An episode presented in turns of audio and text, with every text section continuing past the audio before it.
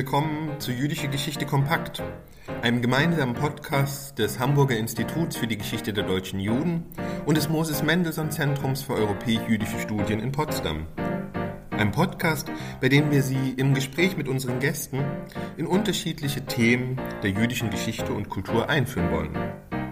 Mein Name ist Lutz Fiedler und es ist mir eine Freude, Sie gemeinsam mit meiner Kollegin Anna Dorothea Ludwig zur ersten Folge unserer neuen Staffel begrüßen zu dürfen. Einer Staffel, in der wir uns dieses Mal mit dem Themenkomplex Judentum und Sexualität auseinandersetzen wollen und uns diesem Thema aus religiöser, historischer und kulturgeschichtlicher Perspektive annähern wollen. Welche Rolle spielt Sexualität im Judentum? Wie hat sich der Bezug zur Sexualität historisch gewandelt? Welche Darstellung hat sie in der Kunst gefunden? Und welche Rolle haben Denkerinnen und Denker in der Auseinandersetzung mit modernen Geschlechterverhältnissen gespielt? Das sind nur einige der Fragen, denen wir uns heute und im Zuge dieser gesamten Podcast-Staffel zuwenden wollen. Gleich zu Anfang, als wir begonnen haben, uns auf den Podcast und das Thema vorzubereiten, ist uns aufgefallen, dass es am Jüdischen Museum in Wien gegenwärtig eine Ausstellung gibt, die sich genau diesen Fragen widmet. Love Me Kosher, Liebe und Sexualität im Judentum, ist dort schon seit dem 22. Juni zu sehen und kann noch bis zum 13. November besucht werden. Angesichts dieses Umstands, der für unseren Podcast ein regelrechter Glücksfall ist, haben wir gedacht, dass es das Beste wäre, wenn wir der, der ersten Folge die Ausstellung selbst, ihre Entstehung, ihren Inhalt und ihre Rezeption zugrunde legen. Und deshalb freuen wir uns, heute die drei Kuratorinnen von Love Me Kosher zum Gespräch zu begrüßen. Daniel Spera, die langjährige Direktorin des Jüdischen Museums in Wien und ihre Kolleginnen Daniela Bscheiden und Julia Windegger. Wir entschuldigen uns für die Tonqualität, die an einigen Stellen zu wünschen übrig lässt, wünschen Ihnen aber dennoch viel Freude beim Hören.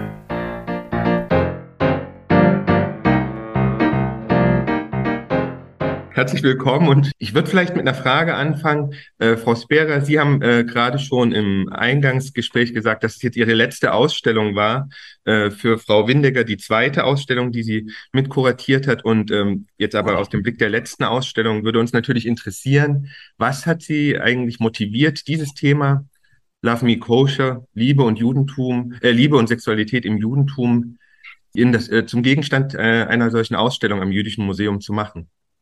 Also es war meine letzte Ausstellung im Jüdischen Museum, wenn ich das gleich sagen darf, ja. äh, denn ich werde auch weiter Ausstellungen kuratieren. Mhm. Äh, und diese Ausstellung ist, äh, dreht sich um ein Thema, das jeden interessiert, äh, das jeden betrifft, jeden Menschen, äh, das ein zentrales Thema im Leben auch ist. Und es ist eine Ausstellung, die ich eigentlich immer machen wollte. Und ich habe sie mir für den Schluss aufgehoben. Und äh, wie hat sich das äh, kuratorische Team dann gefunden oder zusammengesetzt? Kamen sie alle, also vom Jüdischen Museum? Ist es ein internes Team sozusagen oder wie haben sie sich gefunden? Es ist ein internes Team. Ich arbeite wie man auch sieht, sehr gerne mit Frauen zusammen, weil ich finde, wir sind also einfach ein, ein unschlagbares Team. Und äh, mit Daniela Bscheiden habe ich schon zwei Ausstellungen vorher kuratiert, äh, und zwar eine Ausstellung über die Wiener in China, über die Jüdinnen und Juden aus Wien, die nach Shanghai geflüchtet sind, und über Arik Brauer, einen der bekanntesten österreichischen Künstler, äh, und über sein Leben zu seinem 90. Geburtstag. Und mit Frau Windecker haben wir schon eine spannende Zusammenarbeit gehabt mit einer jüdischen Frauenorganisation, mit der WIZO. Und da hat äh, Frau Windecker sich äh, so unglaublich in dieses Thema vertieft und hat das so fabelhaft gemacht, dass es ganz großartig war, dass sie unser Team auch noch sozusagen tatkräftig mit unterstützt hat. Und so waren wir, glaube ich, ein, eine, eine ganz tolle Frauschaft. vielleicht ähm, würde ich gleich weitermachen mit einer Frage, die auch ein bisschen auf den Ankündigungstext ähm, zur Ausstellung Bezug nimmt. Dort heißt es ja gleich am Anfang, im Judentum nehmen Liebe und Sexualität anders als in anderen Religionen einen hohen Stellenwert ein. Vielleicht äh, können wir gleich äh, damit beginnen, um nochmal darüber zu sprechen, bevor wir in die Ausstellung gehen, wie sich das Judentum hier von anderen Religionen unterscheidet. Also es ist nicht in Wirklichkeit nichts Verschämtes, nichts, was man versteckt, nichts, äh, wofür man sich auch schämen muss. Ja, es ist äh, ein, ein ganz wichtiger Aspekt, wie ich schon anfangs gesagt habe, in jedem Leben und natürlich auch in einem jüdischen Leben, weil es ganz wichtig ist, dass man Sexualität hat, damit also auch sozusagen die Nachkommen zahlreich sein sollen. Und das ist irgendwie schon etwas, was äh, das Judentum auch von anderen Religionen unterscheidet, äh, dass äh, Sexualität nichts Verpöntes ist. Ich glaube, uns war es eben ganz wichtig, auch zu zeigen, dass es einfach ganz unterschiedliche Strömungen eben auch gibt. Ähm, und ja, dass man auch, also innerhalb des, des, Judentums, man sucht sich quasi dann den Rabbiner, die Rabbinerin seines Vertrauens aus und äh, das wollten wir auch irgendwie in der Ausstellung noch einmal verdeutlichen, weil natürlich für die meisten, die jetzt nicht unbedingt äh, sich mit dem Judentum auskennen, das dann eine homogene Gruppe ist. Und das äh, war uns ganz wichtig, da diese unterschiedlichen Facetten und Strömungen auch nochmal äh, hervorzuheben. Mhm. Aber ich würde gerne noch ein bisschen äh, tiefer in diese Frage der positiven Bezugnahme auf Sexualität ähm, eindringen. Also sozusagen zu fragen, was bedeutet das? Wie drückt sich diese positive Bezugnahme, dass es nichts äh, Verpöntes ist, ähm, aus? Und wie findet das und wie kann man das gewissermaßen auch musealisch darstellen, dass es diese positiven Bezugnahmen gibt? Äh, es war uns wichtig, eine sinnliche Ausstellung äh, darzustellen und, und zu erarbeiten. Und ich glaube, das ist uns auch gelungen.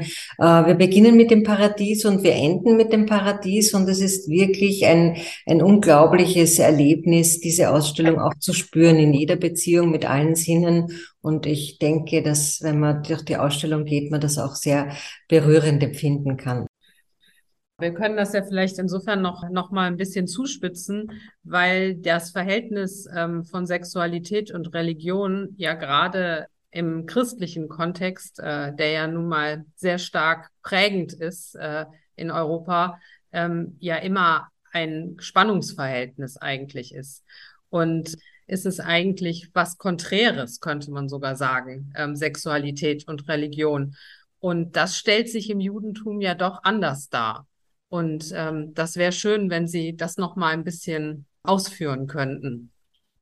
Ja, im Judentum sind Rabbiner verheiratet und ich finde, das ist auch ein ganz wesentlicher Unterschied. Ich meine, man gibt Ratschläge an Paare und wenn man nicht verheiratet ist, ist das natürlich viel schwieriger und vor allem, wenn man in einer äh, in einem so entsexualisierten und tabuisierten Umfeld lebt, äh, ist es natürlich wesentlich schwieriger, auf Probleme einzugehen. Ja?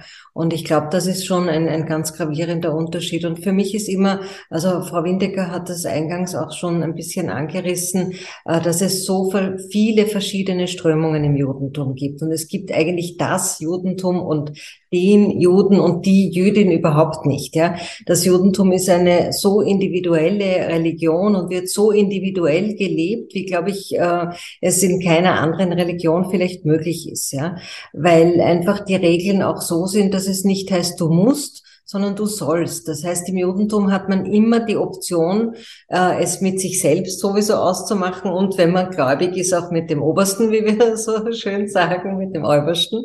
Äh, dann, äh, und daher ist es einfach eine unglaublich individuelle Sache. Und so gestaltet sich es auch im Umgang mit der Sexualität, ja. Es ist von Rabbiner, Rabbinerin verschieden, äh, wo, in welcher Gemeinde man sich zugehörig gefühl, äh, fühlt, äh, ist, ist der Umgang mit Sexualität natürlich auch ein ganz anderer. Ja? Und ich glaube, das ist ganz, ganz wichtig, auch wenn man das Judentum betrachtet, das nicht außer Acht zu lassen. Ganz wichtig ist, glaube ich, auch einfach die Berücksichtigung der Situation der Frau, ähm, die im Christentum auch in der Ehe, wo ihr, glaube ich, so dieses Lustempfinden nicht so zugestanden wird, wo es im Judentum eigentlich die Pflicht des Ehemanns ist, seine Frau auch sexuell zu befriedigen. Ähm, es gibt auch ganz interessante Schriften, die auch sagen, er soll sie vorher verführen und mit schönen Worten oder Blumen und so weiter. Also das geht jetzt nicht so wirklich, okay, wir machen jetzt Kinder so Augen zu und denken an England, wie es früher war, also, äh, sondern wirklich, ähm, da geht es um, um, um gegenseitiges Schenken von Liebe und Vertrauen und dass auch wirklich beide Seiten hier die Erfüllung finden. Ich glaube, das ist wirklich was, was man auch festhalten kann, dass äh, der Lustaspekt in der Sexualität eben was äh, positiv gesehen wird, positiv konnotiert ist und Würden Sie sagen, da unterscheidet sich das Judentum dann doch stark von anderen Religionen? Auf jeden Fall. Und da, da können wir gleich äh, äh, zu Frau Dr. Ruth Westheimer gehen, die ja äh, ihr Buch Himmlische Lust jetzt auch mit, Hil mit unserer Hilfe und vor allem hat Frau Windecker da unglaublich viel dazu getan, dass dieses Buch jetzt äh, neu aufgelegt worden ist auf Deutsch. Und äh, sie ist jemand, der genau das verkörpert, ja. Also genau eben, dass sie darauf äh, äh, Bezug nimmt in allem, in all ihren Schriften, in all den Gesprächen, die sie führt, dass sie also einfach auch da die erste Person war, die im Radio damals, so hat das Ganze begonnen, äh, im Radio Tipps für eine erfüllte Sexualität gegeben hat, ja, mit sehr, sehr offenen Worten. Und ich glaube, das ist auch kein Zufall, dass sie Jüdin ist. Wir haben uns ja auch mit den biblischen Liebesgeschichten beschäftigt und da sieht man auch, dass es da ganz normal ist, dass es Sexualität bis ins hohe Alter äh, gibt. Äh, also wenn man nur an die Geschichte von Abraham und Sarah denkt ähm, und das ist auch etwas, was eben davon zeigt, dass es nicht nur um die Fortpflanzung geht, sondern eben, dass äh, Sexualität ganz was Wichtiges ist äh, innerhalb einer Beziehung zwischen eben Mann und Frau und dass man das eben auch pflegen sollte. Ich würde daran äh, gerne anknüpfen, weil Sie jetzt äh, erst von äh, Ruth Westheimer gesprochen haben und dann jetzt äh, vorher von biblischen Erzählungen. Und das äh, führt mich natürlich zu der Frage, wenn ich mir das im Museum vorstelle und äh, so einen Rundgang durchs Museum, was sind eigentlich die Exponate oder die Quellen, mit denen Sie dieses Thema dargestellt haben und welche Zeiträume werden eigentlich durch diese Exponate abgedeckt? Ja, wie schon erwähnt, äh, wir beginnen im Paradies und wir mhm. enden mit dem Paradies. Mhm. Also es ist, es geht wirklich, es ist wirklich ein unglaublicher Rundgang auch durch, durch die Geschichte. Und natürlich nehmen wir Bezug auch auf die vielen wichtigen Frauen in der, in der, in der Torah und im Tanach überhaupt. Äh, also eben gerade die angesprochene Sarah, unsere Urmutter natürlich, äh, bis dann hin, also die wichtigen jüdischen Frauengestalten von Esther über die Richterin Deborah. Es gibt so wichtige und ganz, ganz interessante Frauengestalten. Und das ist äh, vielleicht auch ein ganz ganz wesentlicher Aspekt, den man sehr oft außer Acht lässt. Wir nehmen Bezug, wir haben es schon besprochen, auf die Mikwe, auch in einer sehr sinnlichen Art und Weise. Und wir hatten einen ganz großartigen Ausstellungsgestalter, Stefan Fuhrer, der mit uns da dieses Thema wirklich äh, kongenial erarbeitet hat. Eben auch das Thema Hochzeit. Äh, die Hochzeit spielt sich ja ab unter einem Trauungsbaldachin, unter einer Chuppah.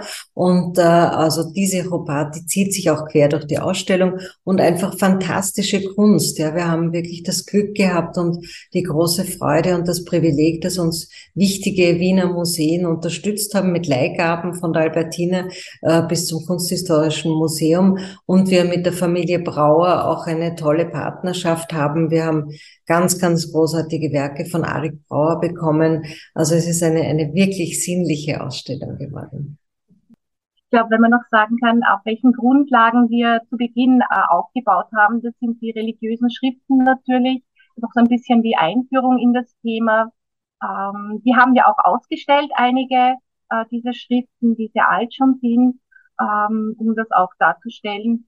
Und äh, wie Frau Sperre schon gesagt hat, die Kunst, glaube ich, ist ganz wichtig. Die vermittelt das einfach auch dieser Gedanke einer sinnlichen Ausstellung und mhm. was kann besser die Sinne ansprechen als Kunst.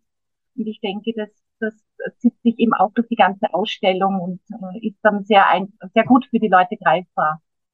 Ähm, ja, und vielleicht zum Schluss noch, also wir haben natürlich auch dann die Gegenwart mit einbezogen und ähm, in Wien gibt's eben auch einen Kibbutz-Club. Äh, das ist eben für queere Jüdinnen, Juden, Nichtjüdinnen und Nichtjuden gedacht und dem haben wir natürlich auch noch ein bisschen Raum gewidmet. Und ähm, ein kleines Besucher-Highlight ist natürlich auch äh, unser koscheres Bett.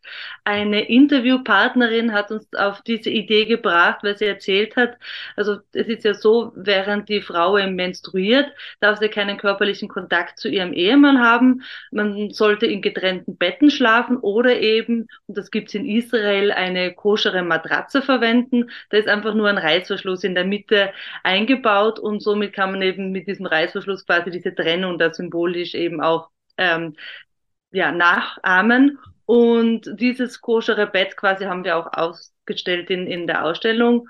Ja, Also das ist auch noch so ein kleines Highlight.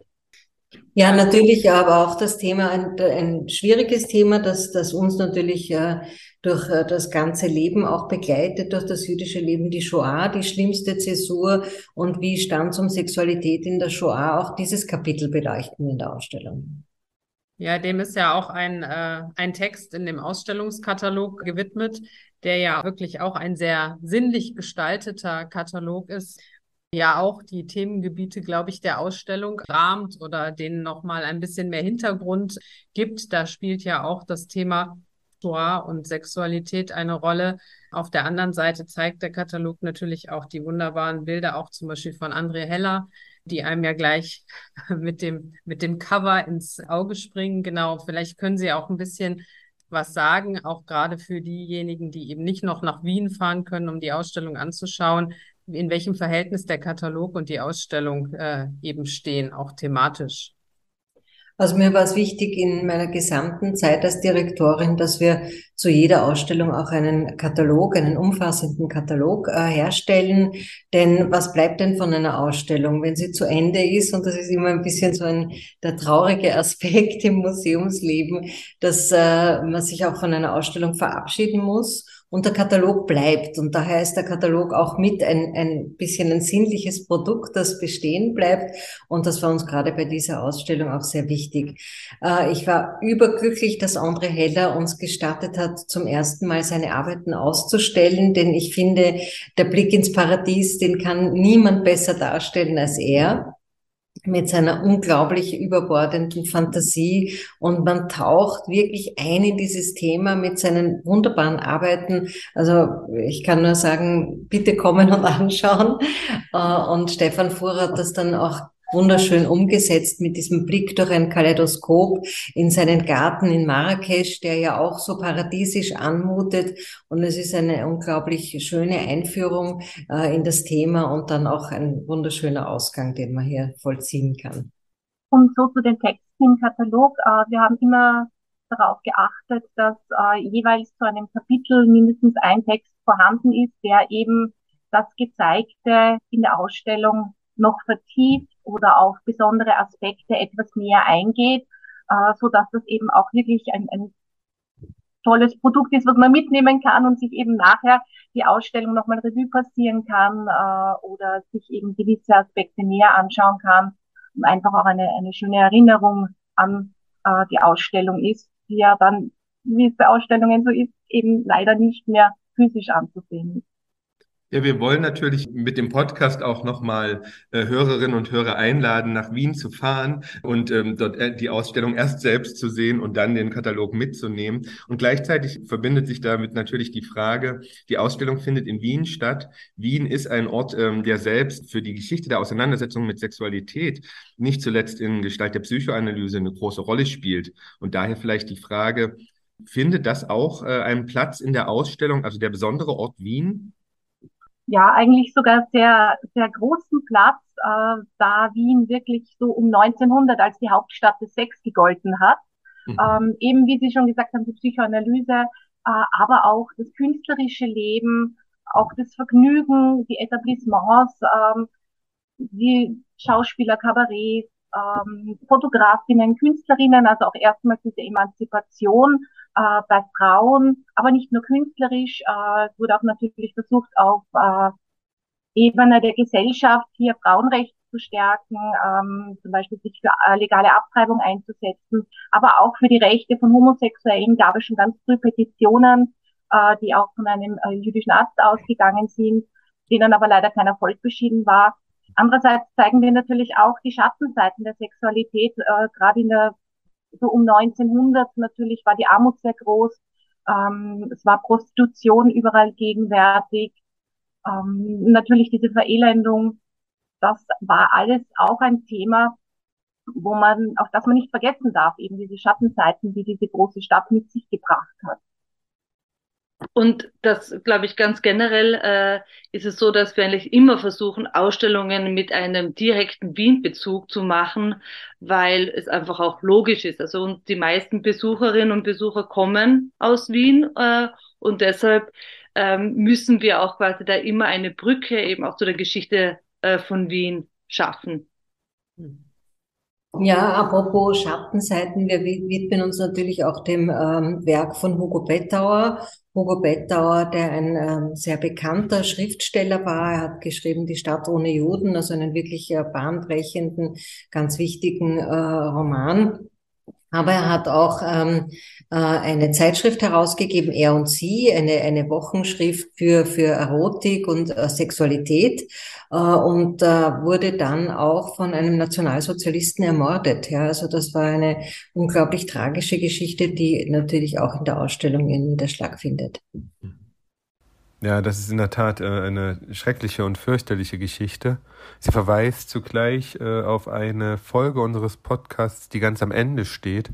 Da wollen wir nämlich mit einem Gespräch über Magnus Hirschfeld und dessen Institut für Sexualwissenschaft enden, das von 1919 bis 1933 in Berlin existiert hat und dann auch von den Nazis gewaltsam aufgelöst wurde. Ich würde aber dennoch noch gern auf einen anderen Aspekt zu sprechen kommen, und zwar haben Sie ja vorhin schon bei dem Verweis auf ein wichtiges Exponat Ihrer Ausstellung, nämlich das koschere Bett, über Israel gesprochen, dass das aus Israel kommt. Und äh, meine Frage ist diesbezüglich, welche Rolle spielt überhaupt Israel in so einer Ausstellung über Judentum und Sexualität?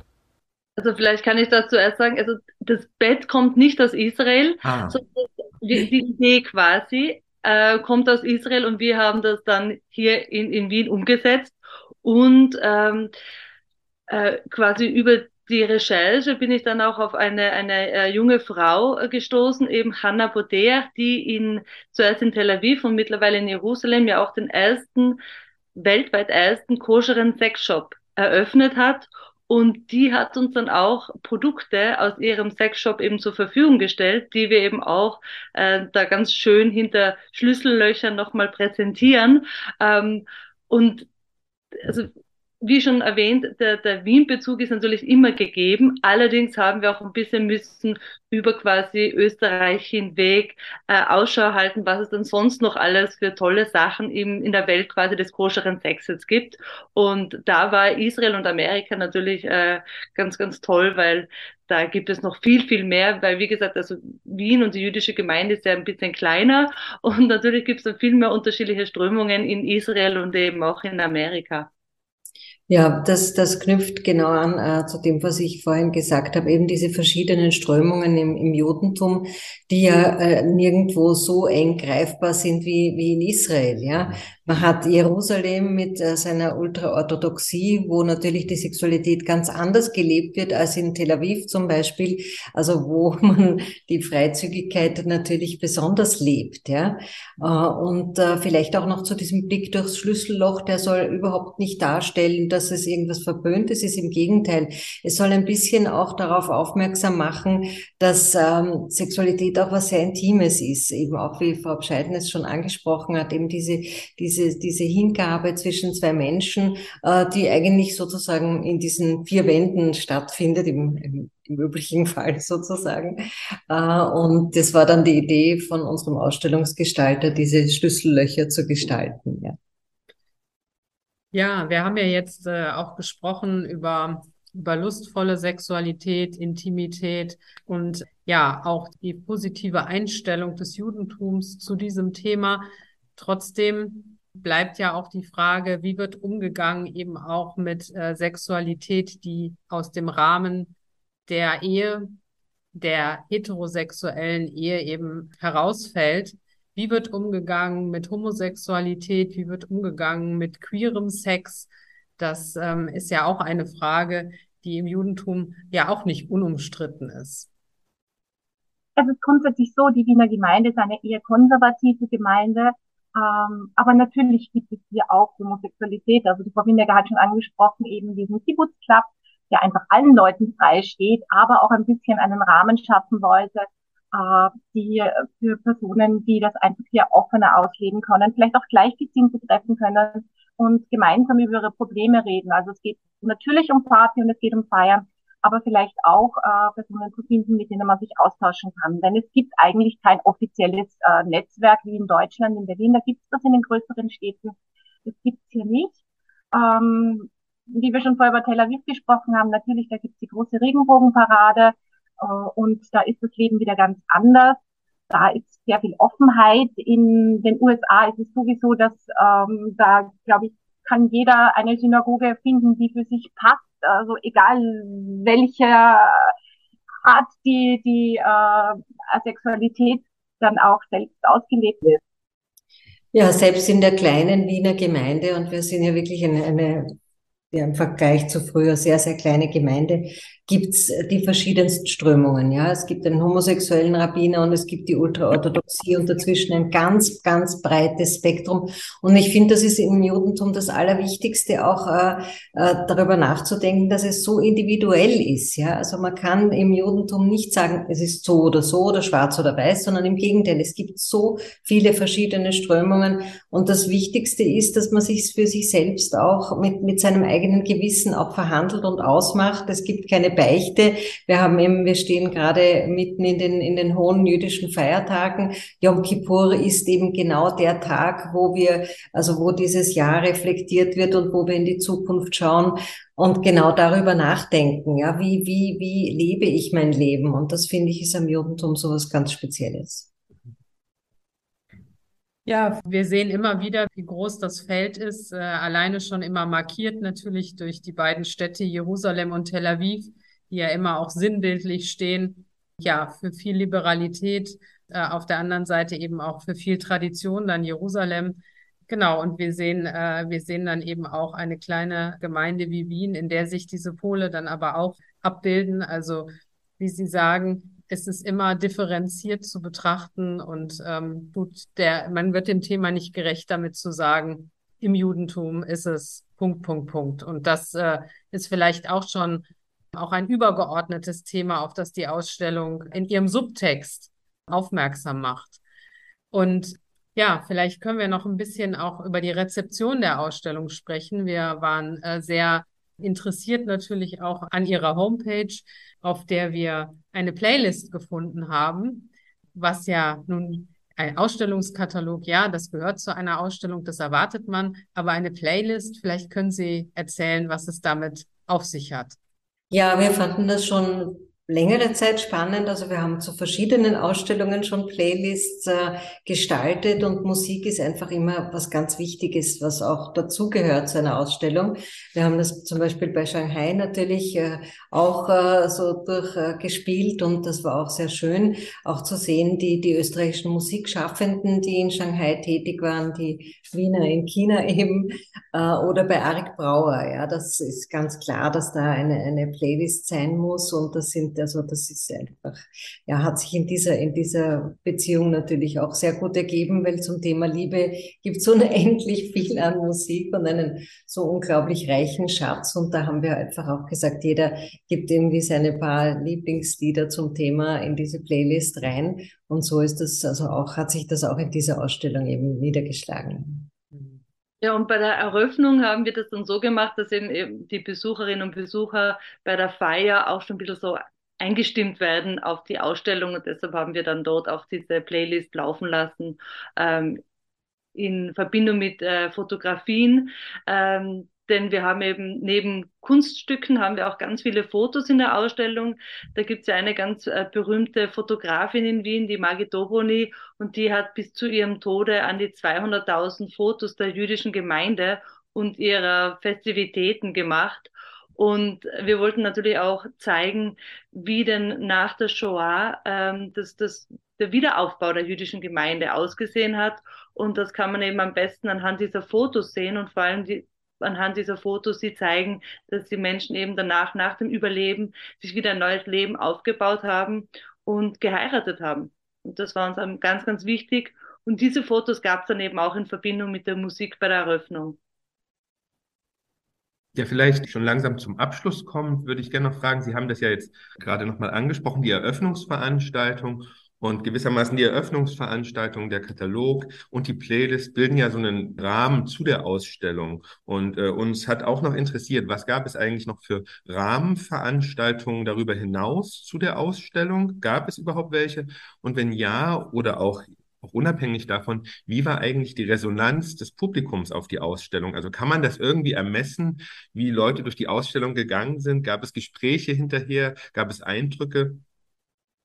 Also ich kann nur, äh, ich kann nur davon berichten, was, was sozusagen, wie, wie, wie bei mir die äh, die, die, die, die Response angekommen ist. Also mich haben sehr viele Leute angeschrieben und, und, und angerufen und, und auch auf der Straße angesprochen, wie sehr sie begeistert sind von dem Thema. Und auch, also wir, wir haben, glaube ich, auch noch gar nicht über Benjamin Reich gesprochen, äh, über, über die Fotos, die wir ausgestellt haben, äh, die auch so spannend sind, die auch im Katalog zum Teil zu finden sind. Und ich glaube, dass einfach dieses breite Spektrum, das wir zeigen, äh, die Menschen so anspricht. Ja, und dass man eben gerade damit auf den Weg bekommt, dass es eben so individuell ist, wie das Thema gelebt wird, wie das Judentum gelebt wird und dass man das eben nicht alles so eng sehen darf und, und, und muss, sondern es einfach sehr offen sehen soll. Und ich glaube, das kommt auch in der Ausstellung sehr gut raus. Das war so auch ein bisschen was, was, was ich gehört habe von Besucherinnen und Besuchern. Ja, und André Heller ist auch, glaube ich, auch begeistert. Er kommt immer wieder und, und äh, ist, glaube ich, sehr angetan, auch wie diese Ausstellung ähm, diesen Rundgang so gut auch schafft. Aber bitte.